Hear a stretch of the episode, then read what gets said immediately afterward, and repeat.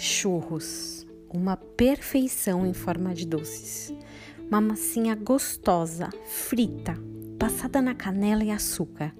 Para complicar as coisas, vem recheada com coisas bem light, do tipo chocolate ou doce de leite.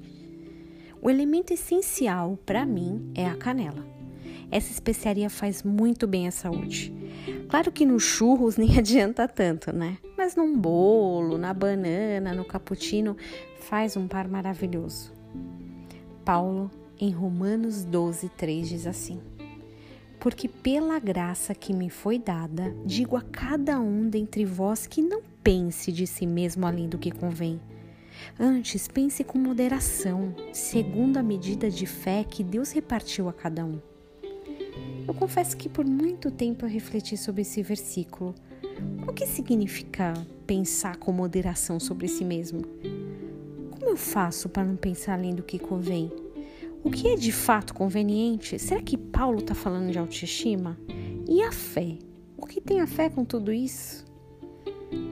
Eu penso em churros e cada um deve se imaginar com uma canela. Se ela não for colocada, vai fazer muita falta. Se ela for colocada em excesso, estraga o doce. A canela só fica boa com moderação.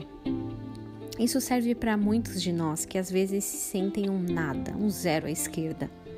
Cristo vive em você, você é importante. E também serve para aqueles que se acham muito imprescindíveis. Cristo vive em você. O orgulho não pode habitar junto com ele. Não é simples moderar lá dentro, lá no nosso íntimo, especialmente quando a gente vê alguma coisa errada. A primeira coisa que vem à mente é pensar: ah, eu não agiria dessa forma. Eita, parece que isso é pensar de si mesmo mais do que convém.